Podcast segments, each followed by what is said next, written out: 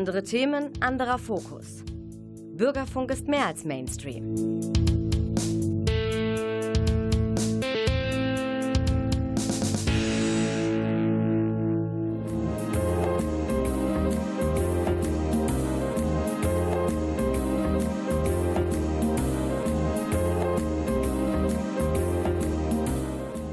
Der Lesewurm.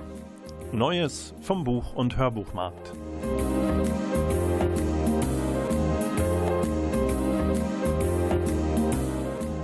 Präsentiert von Volker Stephan.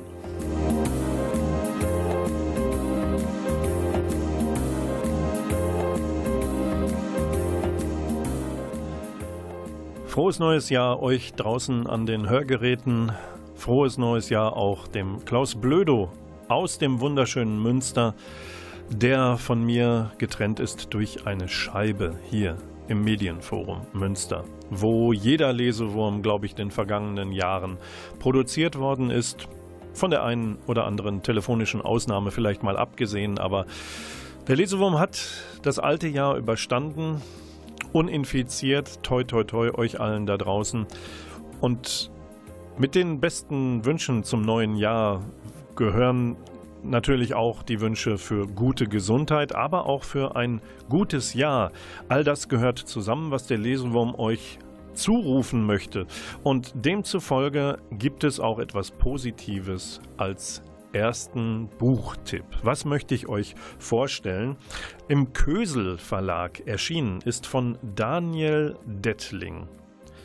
Eine bessere Zukunft ist möglich mit dem Untertitel Ideen für die Welt von morgen. So, wer will uns denn da Hoffnung auf eine bessere Welt machen? Daniel Dettling ist klar, der Mann ist promoviert, er ist Jurist und Politikwissenschaftler und darf sich auch Zukunftsforscher nennen.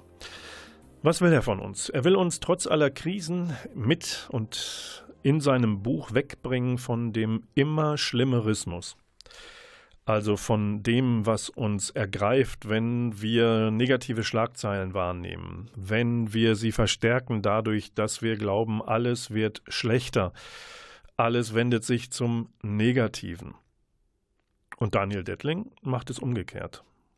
Wenn er uns von all diesen Krisen wegbringen will, dann legt er die Latte natürlich zunächst sehr hoch, muss ich schon sagen. Als ich reingelesen habe, angefangen, denke ich mir, oh, in welcher Welt lebt er denn? Ich würde mal sagen, er lebt in derselben Welt wie wir, aber er interpretiert sie anders. Und die, er legt die Latte hoch, wenn er sagt, wir leben in der besten denkbaren Welt. Empfinden das bloß anders. Warum ist diese Latte hoch? Ja, wir könnten ihm direkt am Anfang Antworten geben en masse und das Buch weglegen und ihm sagen, die Demokratien wanken. Der Mensch, das Klima und damit das Leben auf dem Planeten, all das wird verheizt. Und dann erschüttern uns auch noch Pandemien. Gut, Dettling ist nicht naiv. Er sieht natürlich diese Probleme und er sieht sie durchaus als schwerwiegend an. Und dennoch glaubt er, dass wir es schaffen können, das Schlimmste abzuwenden. In vielen verschiedenen Bereichen, wenn wir denn anpacken. Und so setzt er in seinem Buch dem Pessimismus nicht unbedingt einen seinen Optimismus entgegen, aber den Possibilismus, also die Idee und den Glauben daran, an das, was möglich ist. In fünf Kapiteln kümmert er sich um einmal die Bevölkerungsentwicklung und das gesunde Altwerden, den Frieden in der Welt, die Beseitigung der Armut, um politische Systeme der Mitbestimmung und nicht zuletzt um den bewohnbaren Planeten. Zu jedem Bereich geht er eingangs der Kapitel eine Wette ein, eine Zukunftswette.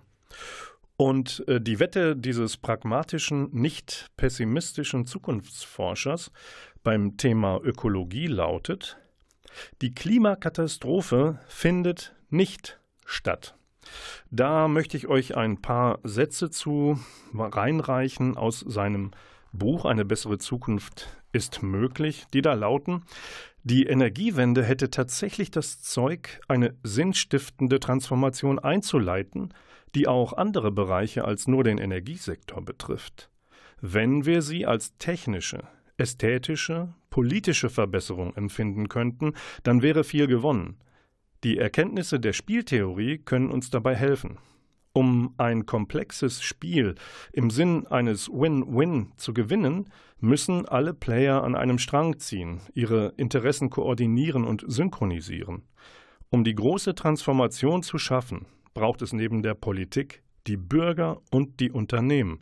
Weltweit sind es 100 Unternehmen, die für mehr als 70 Prozent des CO2-Ausstoßes stehen. Ganz oben sind, wenig überraschend, Ölmultis und Staatsunternehmen. Die Antwort auf die grüne Frage ist die blaue Ökologie. Gemeint ist eine systemische Ökologie, die im Unterschied zur grünen Ökologie in intelligenten Systemen und nicht in Apokalypsen und Beschränkungen denkt. Es geht darum, Technologie, Ökologie, Natur und Lebensqualität auf einer neuen Ebene zu integrieren.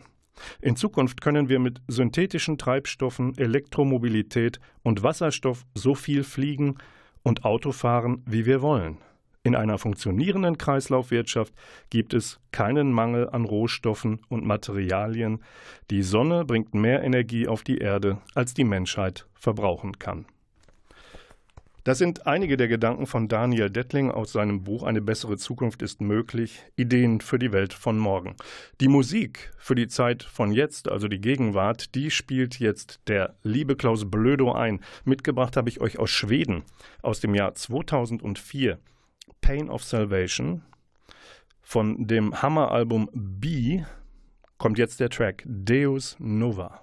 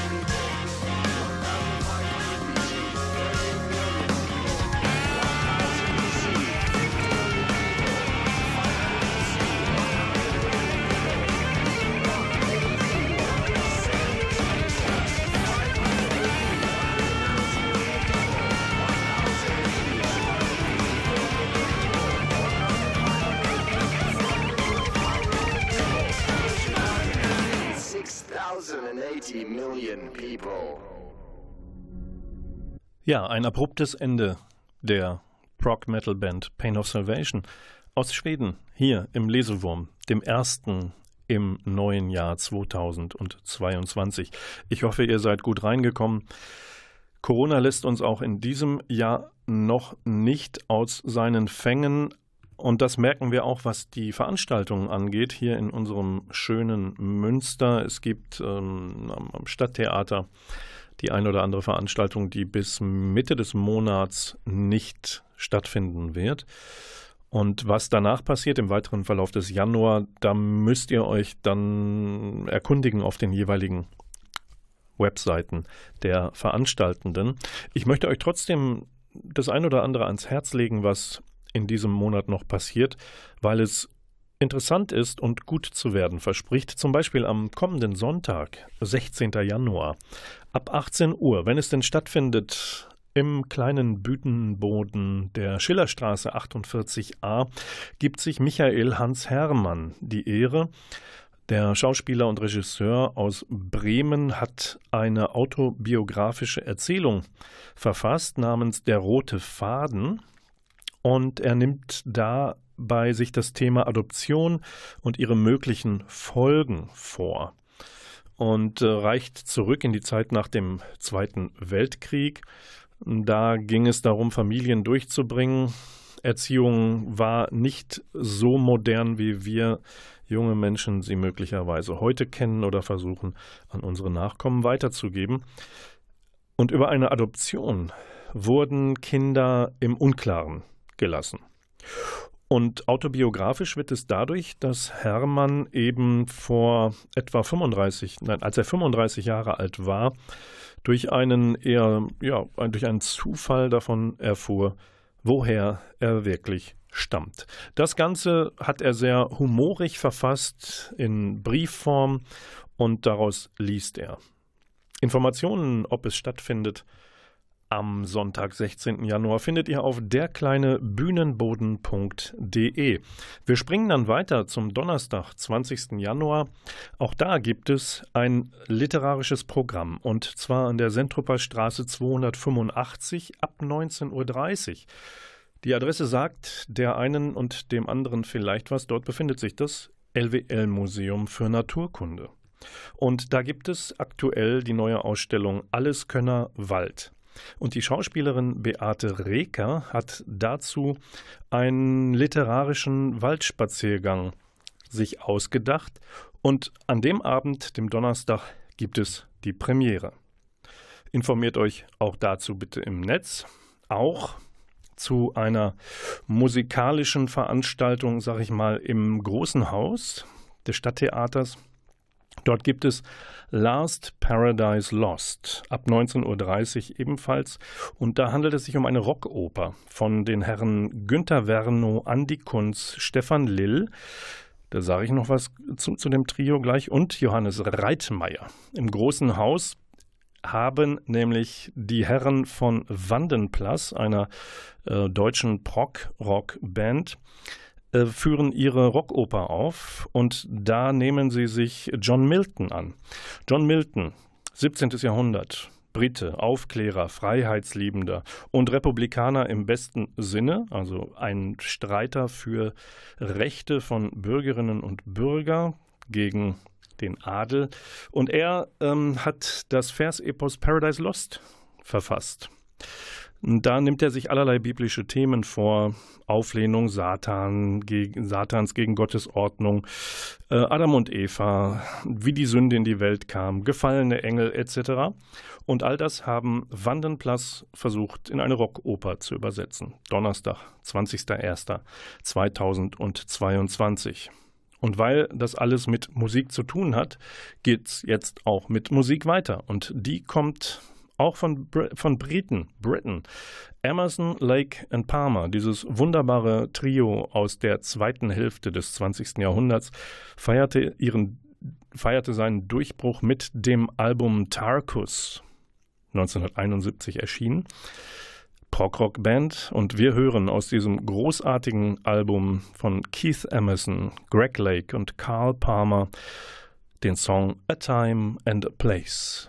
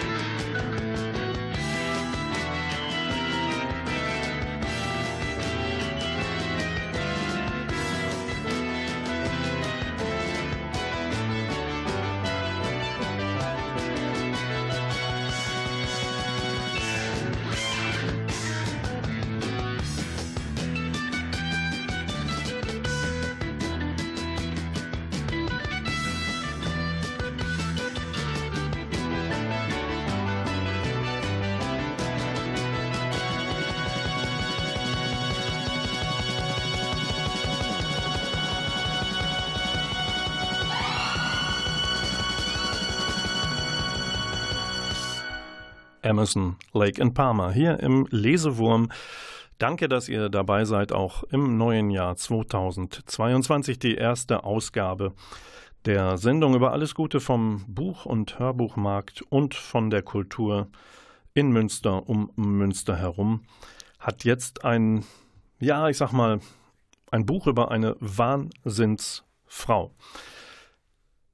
Andreas Pflüger hat bei Surkamp herausgebracht Richie Girl und Paula Blom ist äh, eine großartige Figur, die uns Pflüger präsentiert, um die Übergangszeit zwischen Kapitulation der Nazis und den ersten Nachkriegsjahren näher zu bringen. Warum ist diese Paula Blom so eine großartige Figur? Nun, die Deutsche verlässt Mitte der 30er Jahre ziemlich entsetzt das Dritte Reich, weil ihr Vater von den Braunen auf offener Straße erschlagen wird. Der Vater ist eigentlich äh, kein Opfer im Sinne der Nazis, das unbedingt verschwinden müsste von diesem Erdboden, denn er macht auch gute Geschäfte mit ihnen. Nur ein Problem ist, er hebt den rechten Arm zum Gruß, nur sehr widerwillig. Und das wird einfach mal so zufällig auf der Straße sein Todesurteil, weil es den Schergen nicht passt. Gegen Ende des Krieges nun kehrt Paula, die so in ihren Zwanzigern, Mitte, Ende 20 dann ist, kehrt sie in ihr Heimatland zurück, das so gut wie besiegt ist. In der Zwischenzeit ist sie ausgebildet worden im Camp Ritchie. Das ist ein Ausbildungs eine Ausbildungseinrichtung für äh, Frauen und Männer, die im Krieg eine Rolle spielen könnten für die USA. Und äh, in Deutschland wird sie dann als äh, Übersetzerin benötigt. Und sie kommt per Zufall mitten hinein in die Endphase auch der Nürnberger Kriegsverbrecherprozesse. Während die laufen, sie in Nürnberg ist, soll sie herausfinden, ob es sich bei einem Deutschen namens Sieben, so sein Codename, ob es sich bei diesem Herrn tatsächlich um den von den Russen im Krieg so gefürchteten Spion handelt, der so viel wusste von den Russen, wie sie sich bewegen und ähm, ihren Bemühungen, Nazi-Deutschland zu besiegen, so großen Schaden zufügte und das Vorrücken der Roten Armee auch behinderte. Paula Blom führt nun sehr lange und intensive Gespräche mit dem Inhaftierten, der wiederum Paula Blom überzeugen muss, dass er sieben ist und wichtig, denn sonst schieben ihn die US-Amerikaner ab, hinüber zu den Sowjets, die ihre Messer schon gewetzt haben. Das wäre sein Todesurteil. Nun, ähm, Paulas erschüttertes Verhältnis zu Deutschland ist die eine Seite dieses Romans. Die andere Seite ist Paulas persönliche Erschütterung darüber, dass die US-Amerikaner nicht alle Nazischergen tatsächlich aburteilen oder wegsperren. Nein, auch solche Männer wie Reinhard Gehlen werden gebraucht und Paula erlebt das hautnah mit. Der ehemalige Chef der Abteilung Fremde Heere Ost wird nämlich für den Aufbau des ersten westdeutschen Nachrichtendienstes gebraucht, dessen Präsident er dann auch schließlich wurde. Und Paula hat nebenher noch ihr eigenes privates Rätsel zu lösen. Was ist mit ihrem Geliebten aus den 30er Jahren, der zwar Soldat wurde, aber den sie bis zuletzt immer noch für einen guten Deutschen hält, der nun halt mitmachen muss, wenn er nicht selbst ans Messer geliefert werden will. Und auch diese Frage löst der fesselnde Roman bei dem wir am Ende dann wissen, wer die Bösen waren, aber an dessen Ende wir auch ahnen, dass die vermeintlich Guten für ihre Zwecke über Leichen gehen. Das ist Richie Girl von Andreas Pflüger aus dem Surkamp Verlag. Wir machen weiter mit einer Musik im Lesewurm und steigen zurück in die Nachkriegszeit, wenn ihr so wollt, der Musik. Wir widmen uns den Beatles. Habt ihr vielleicht schon mal gehört? Vier Pilzköpfe, die bisschen Musikgeschichte geschrieben haben. Schlag das nach bei Wikipedia oder im alten Brockhaus. Wir hören von ihrem Album Abbey Road den Track You Never Give Me Your Money.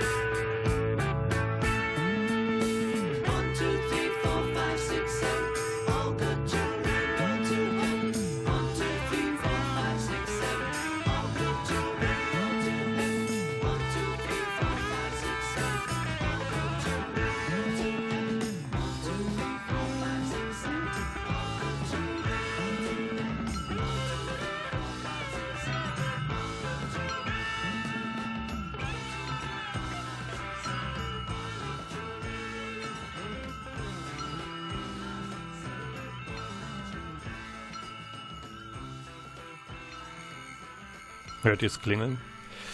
Die Beatles haben ihren, ihr letztes Album ausklingen, klingeln lassen und wir läuten mit dieser Lesewurmsendung, die wie immer ausgestrahlt wird auf Antenne Münster, das neue Kultur- Literatur-Hörbuch-Jahr ein. Und das ist nicht nur ein Versprechen, wir halten das auch und reden zum Beispiel über ein Buch, das den Titel Das Versprechen trägt. Geschrieben hat es Damon Galgut. Und warum stelle ich euch das vor? Gleich zu Beginn. Nun, es hat den Booker-Preis 2021 gewonnen. Herzlichen Glückwunsch. Nachträglich will man da sagen, das Ganze erscheint bei Luchterhand und dieser Roman hat es nun wirklich in sich. Äh, er beschreibt eine Familiensaga in Südafrika, beginnend zur Zeit der Apartheid, Anfang der 80er Jahre. Und was dort beschrieben wird, ist das Leben in der weißen Oberschicht. Und das fällt erwartbar nicht so gut aus. Immer sind es Beerdigungen, rund um die die Geschichte einer Familie erzählt wird. Und rund um diese Toten, wir befinden uns wie gesagt bei in einer weißen südafrikanischen Familie, die nicht ganz zufällig den Namen Swart trägt. Rund um diese Toten erzählt Gargot seine Geschichte. Er steigt jetzt nicht unbedingt sehr intensiv durch die politische Entwicklung in Südafrika, aber sie ist natürlich immer mal wieder Thema. Beginnend, wie gesagt, mit der Apartheid, dann auch rund um Mandela und Mbeki und die Geschichte endet schließlich gegen Ende der 2010er Jahre. Auch da hat die südafrikanische Demokratie zu kämpfen, nämlich mit einem Regierungschef Zuma, der nicht ohne Korruption seine Macht sichern konnte. Und äh, das Interessante daran, äh, an dem Leid und dem Leiden und dieser Geschichte, der unverblümten Geschichte der weißen Oberschicht in Südafrika, das Interessante dabei ist das Versprechen. Das trägt, das zieht sich wie ein roter Faden durch die Handlung. Warum heißt dieser Roman das Versprechen? Nun, tatsächlich soll eine ehemalige schwarze Haushaltshilfe Salome das Haus, in dem sie wohnt, von der Familie übereignet bekommen. Das ist ein äh, Versprechen an einem der Totenbetten, die uns in diesem Roman begegnen. Ähm, da unterhalten sich die beiden Weißen, Mann und Frau, am Sterbebett äh, der, der, der Ehefrau darüber und sie ringt ihrem Mann, Swart, das Versprechen ab, dass Salome bedacht wird. Irgendwann. Ja, und dieses Irgendwann ist irgendwann oder nirgendwann. Und die ganze Geschichte ist so gut erzählt, dass Damon Galgut dafür den Booker-Preis bekommen hat. Und äh, jetzt geht es weiter mit einer Musik von der Band Tundra und ihrem Hammer-Album Vortex. Und daraus hören wir jetzt den zweiten Song Cobra. Musik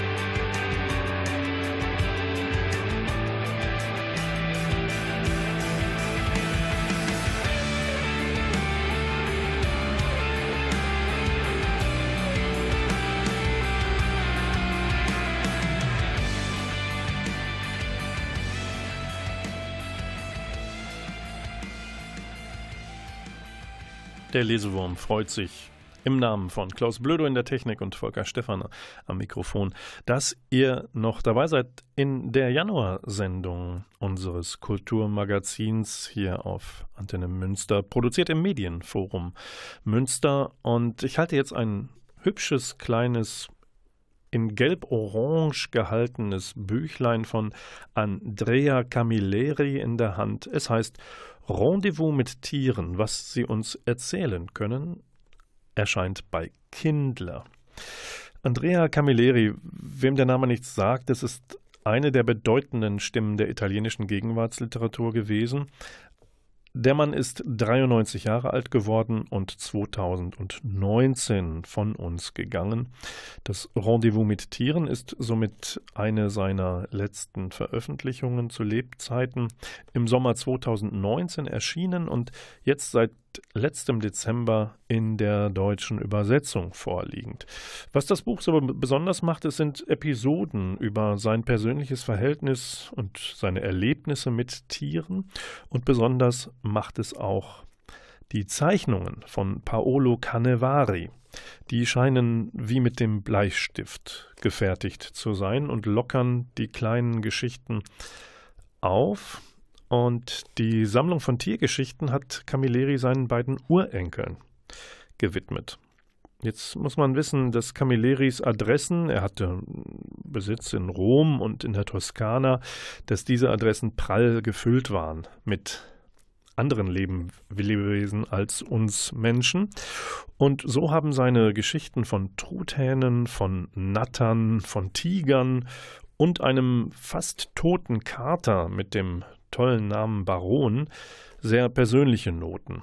Und diese Geschichten lassen sich in einem durch oder auch häppchenweise lesen.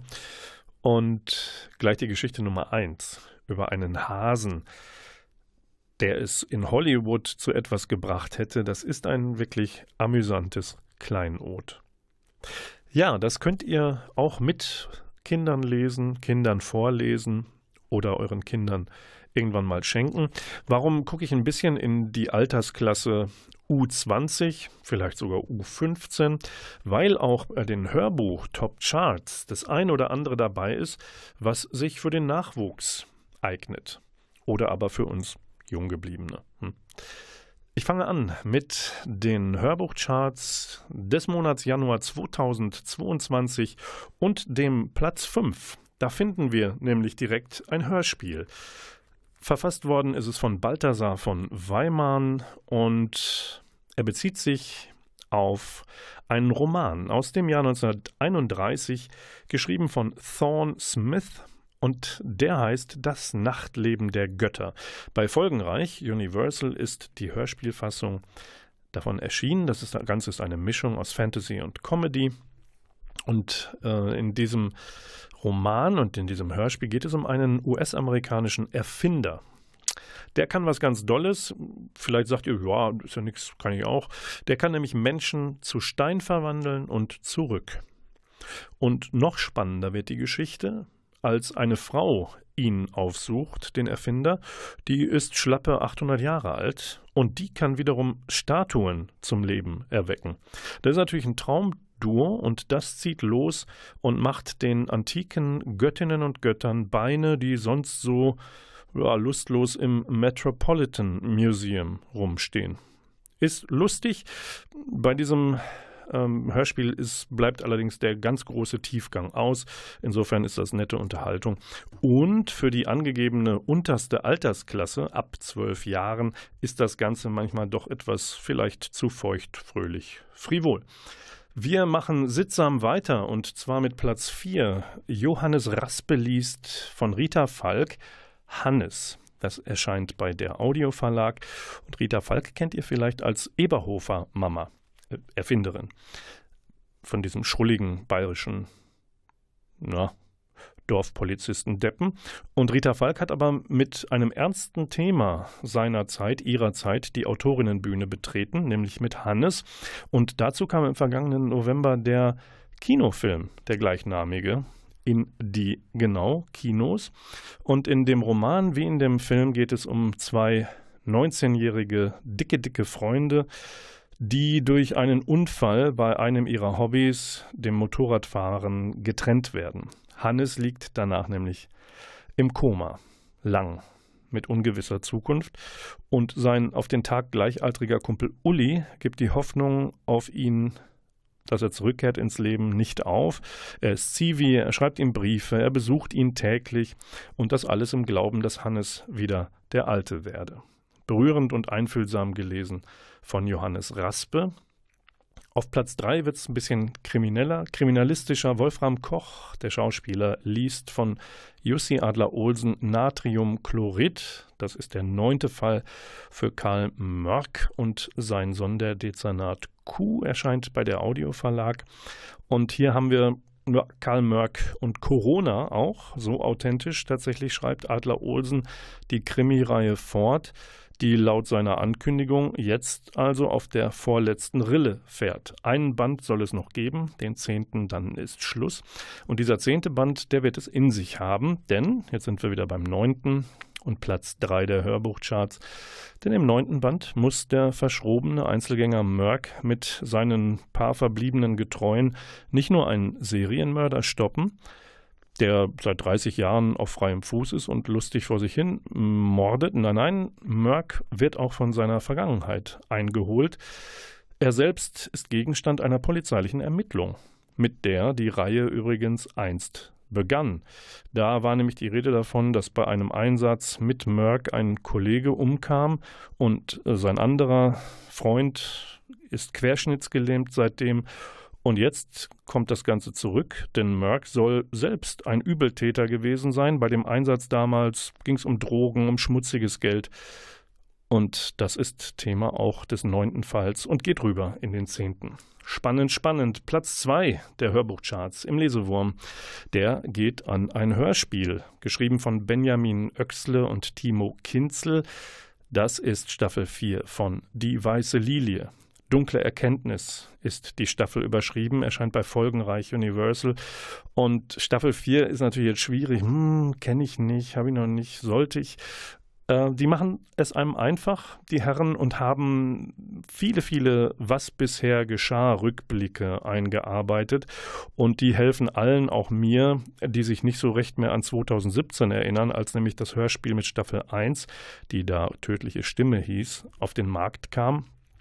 Also wir haben einen klaren Vorteil und uns wird immer mal wieder erklärt, was denn ein Detective aus Boston mit einem Auftragskiller zu tun hat, der im Kongo bei einem Job in eine mörderische Falle tappt. All das wird dann klarer und es ist spannend inszeniert.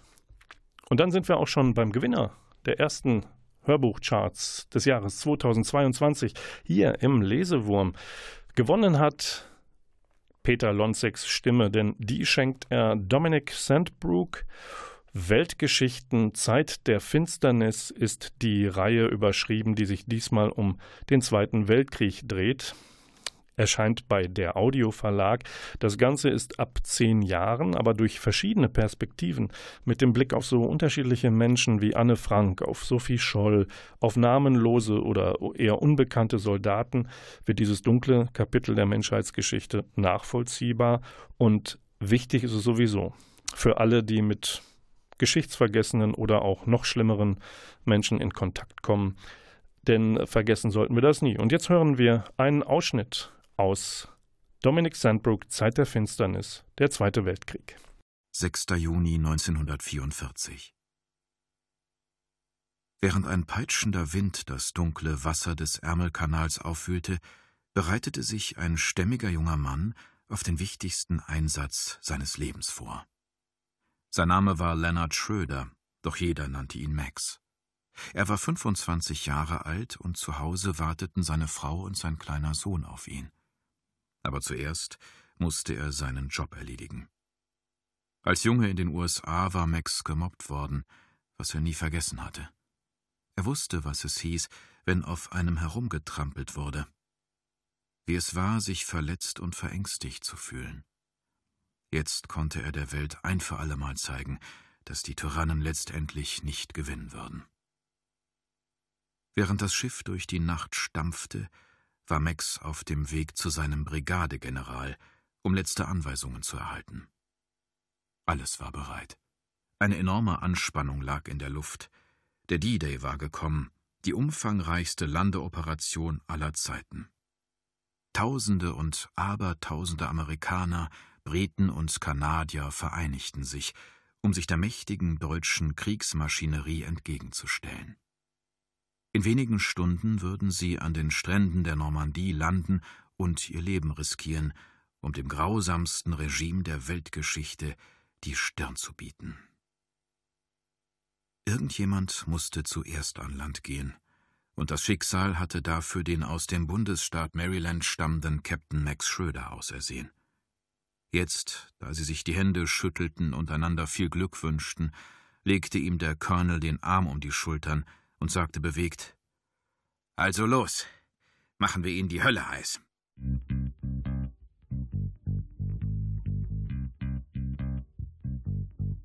I keep on moving in every place and everywhere I go. I pushed aside a tiny dream and found my head so low. So I wondered, where do all the birds fly? When my sorrow peaks into the blue sky. I'm white in jail, and you can tell your house is my house, white in jail, and you can tell your house is my house. Got some quest, some happy moment, Papa, for you. It's a promise, dream for everyone to become true. I keep on cooking, cause no one else succeeded like me. Well, I guess my life was dedicated to chemistry. I'm white in jail, you can tell your house is my house, white in jail, and you can tell your house is my house.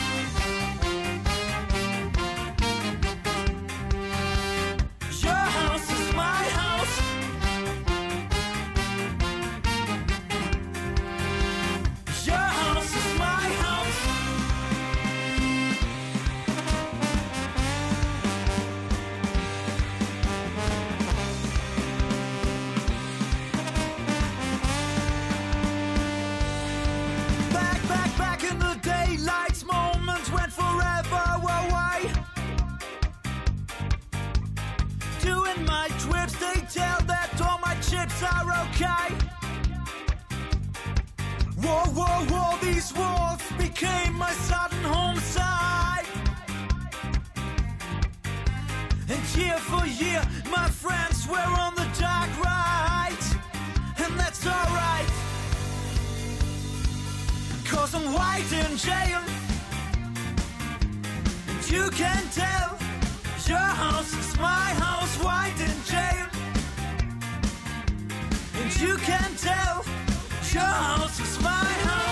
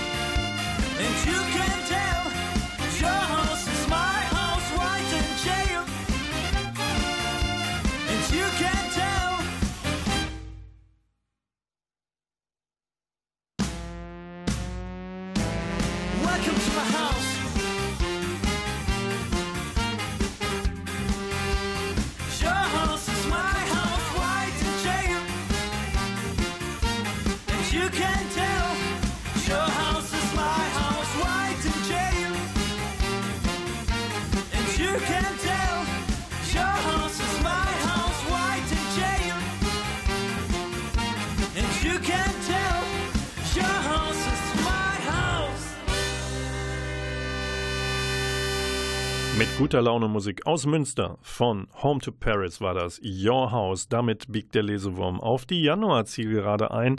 Haltet bitte ab kommendem Montag, 10. Januar, die Augen offen und seht euch das Krimi-Debüt der Däninnen Holm und Bolter an. Gefrorenes Herz erscheint bei Heine. Kleiner Tipp. Ich habe aber noch eine kurze Empfehlung für euch. Anne Webers Tal der Herrlichkeiten erscheint gerade bei Mattes und Seitz im Berliner Verlag. Anne Weber hat den Deutschen Buchpreis gewonnen mit dem Heldinnen-Epos Annette über eine Französin, Widerstandskämpferin gegen die Nazis in Frankreich. Anne Weber selbst ist Deutsche, lebt aber seit bald 40 Jahren in Paris und veröffentlicht in beiden Sprachen.